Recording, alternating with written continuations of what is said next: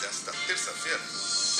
A ministra Rosa Weber, do Supremo Tribunal Federal, deu 10 dias para que o presidente Jair Bolsonaro explique as circunstâncias do indulto que ele concedeu ao deputado Daniel Silveira. A magistrada é relatora de seis ações que pedem a suspensão do benefício, alegando que houve desvio de finalidade. A ministra indicou que não vai proferir uma decisão liminar e levará o processo diretamente a julgamento em plenário do STF. Depois que Bolsonaro enviar a resposta, será aberto prazo sucessivo de cinco dias para que a Advocacia Geral da União e a Procuradoria Geral da República também se manifestem a respeito. O deputado Daniel Silveira foi condenado pelo STF a oito anos e nove meses de prisão em regime inicial fechado por atacar os ministros da Corte e incentivar atos antidemocráticos. No dia seguinte, Bolsonaro publicou um decreto concedendo graça ao aliado. Segundo o presidente, o perdão da pena é necessário devido ao que chamou de legítima comoção da sociedade com a condenação.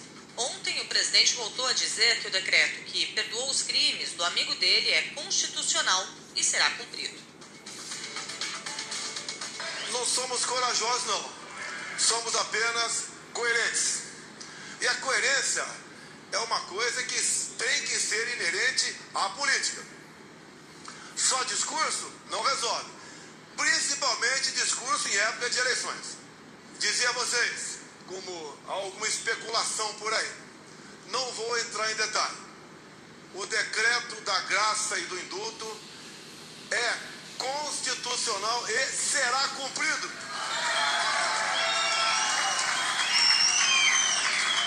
Passado soltavam bandidos, ninguém falava nela. Hoje eu solto inocentes.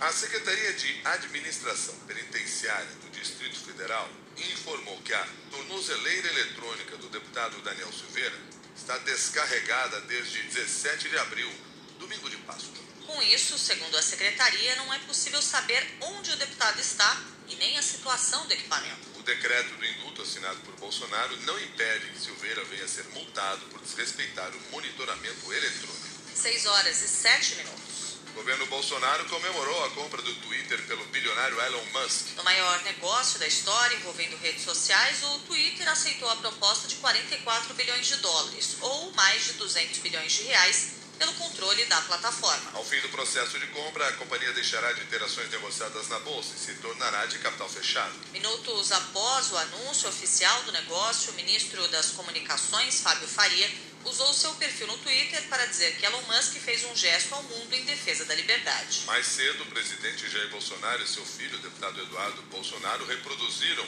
uma mensagem postada por Musk.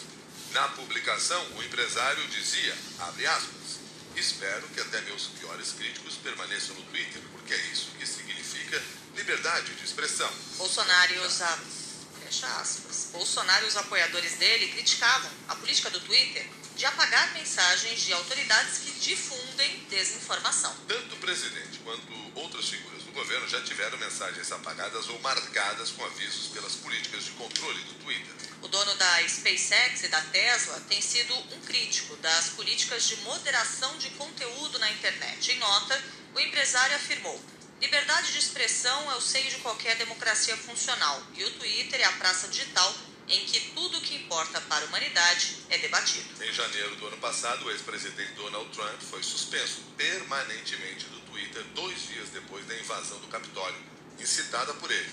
Na época, Elon Musk criticou a suspensão de Trump. Ontem, o ex-presidente americano disse que não retornará ao Twitter, mesmo que Elon Musk reestabeleça a conta dele na plataforma. Especialistas temem que, sob o comando de Musk, a rede social abre espaço para extremismo e desinformação. O bilionário disse que quer tornar públicos os algoritmos da rede para aumentar a confiança, combater os disparos de mensagens por robôs e autenticar todos os humanos que participam da plataforma. Para o comentarista de tecnologia digital da CBN, Tassius Veloso, ainda é cedo para dizer qual a política que o bilionário vai adotar no Twitter. Elon Musk é imprevisível. A gente não consegue entender muito bem o que se passa na cabeça dele. Ele tem muito tino para os negócios, tem empreendimentos muito diferentes, mas pode cometer alguns equívocos, principalmente quando a gente fala da gestão de uma rede social, porque são muitos os desafios hoje. A gente acompanha o que acontece em termos de desinformação no Facebook, Instagram, no WhatsApp e no Twitter também. Só que o Twitter tem o diferencial de ter se tornado a plataforma onde as pessoas vão para saber o quente do dia, o noticiário, para ouvir é, fala de ministro, de presidente. O próprio Trump foi retirado do Twitter depois lá do episódio do Capitólio. Então, assim, é, tá difícil de imaginar o que ele pode fazer com essa ferramenta. Em outras ocasiões, o Elon Musk se disse um absolutista da liberdade de expressão. Liberdade de expressão é fundamental, só que ao mesmo tempo a gente sabe que ela impõe uma série de desafios que podem atrapalhar questão de saúde, questão de eleição, e nisso tudo não está claro. 6 horas 10 minutos. O presidente do Tribunal Superior Eleitoral, o ministro Edson Fachin, afirmou que a democracia eleitoral é inegociável e que o Brasil tem eleições íntegras. O ministro destacou que atacar a justiça eleitoral é atacar a democracia e reforçou que o processo eletrônico de votação é reconhecidamente seguro, transparente e auditável. Durante sessão fechada na Comissão de Transparência Eleitoral do TSE, que inclui representantes das Forças Armadas, o ministro Edson Fachin também fez um apelo por paz nas eleições. As declarações foram feitas em meio à tensão entre o ex-presidente do TSE, Luiz Roberto Barroso, e os militares. Durante um seminário numa universidade alemã, Barroso disse que as Forças Armadas estão sendo orientadas a atacar e desacreditar o processo eleitoral a fala provocou forte reação dos generais que integram o governo. O ministro não citou o nome de Bolsonaro, mas o pano de fundo das críticas é que o presidente tem usado a presença de militares na comissão das eleições para intensificar a suspeita sobre as urnas eletrônicas. O advogado constitucionalista Camilo Caldas explicou que a Constituição não atribui às Forças Armadas o papel de guardiã da Constituição e muito menos das eleições. O processo eleitoral ele não deve ser submetido a um controle análise das Forças Armadas. E, de fato, é surpreendente que um convite que deveria servir para reforçar a segurança da eleição e apaziguar as relações, agora tenha se tornado um instrumento para tentar atacar o processo eleitoral. Está se criando uma narrativa para dizer: se fomos convidados, então temos o direito de intervir, temos o direito de deslegitimar o processo eleitoral.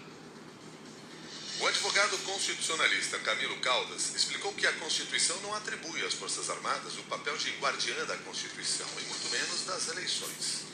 Agora são 6 horas e 12 minutos. O ex-ministro da Educação, Milton Ribeiro, disparou acidentalmente a arma de fogo que portava no aeroporto de Brasília. O pastor evangélico foi levado para a Superintendência da Polícia Federal, onde prestou depoimento sobre o episódio. Milton Ribeiro disse que a arma disparou no momento em que ele foi separá-la do carregador no balcão da Latam. A empresa aérea Gol informou que uma funcionária foi atingida por estilhaços, mas sem gravidade. 6 e 13. O sistema de avaliação da educação básica corre o risco de ter a divulgação do resultado esvaziada neste ano por causa da baixa adesão dos alunos em 2021, em meio à pandemia. A maioria dos municípios não alcançou o percentual mínimo de 80% de participação dos alunos, como exige uma portaria do Instituto Nacional de Políticas Educacionais. Em 2019, diante da baixa adesão, o INEP alterou as regras e reduziu o percentual de 80% para 50% o que viabilizou a divulgação dos dados. Agora, a CBN apurou que a diretoria do INEP tem avaliado manter o patamar mais alto e levou a discussão para o Ministério da Educação. Os dados do SAEB abastecem o Índice de Desenvolvimento da Educação Básica e definem os repasses do Fundeb para os municípios. Para o diretor de Relações Governamentais do Todos pela Educação, Lucas Rogenbruch, o problema no SAEB 2021 está na forma como o Ministério da Educação e o INEP prepararam a avaliação. A nossa posição na época era lastreada em tentar garantir que houvesse representatividade, que a gente tivesse uma amostra adequada para poder ter os resultados. Que era mais importante a gente conseguir entender para onde o país e para cada estado estavam indo do que fazer censitário naquele momento, dado toda a situação é, da pandemia, em como o governo federal optou por ir por esse caminho censitário, na nossa avaliação acabou que não teve um controle da amostra como deveria ter e chegou nessa situação de não ter dado o suficiente para os municípios, para os estados. 6 e 14.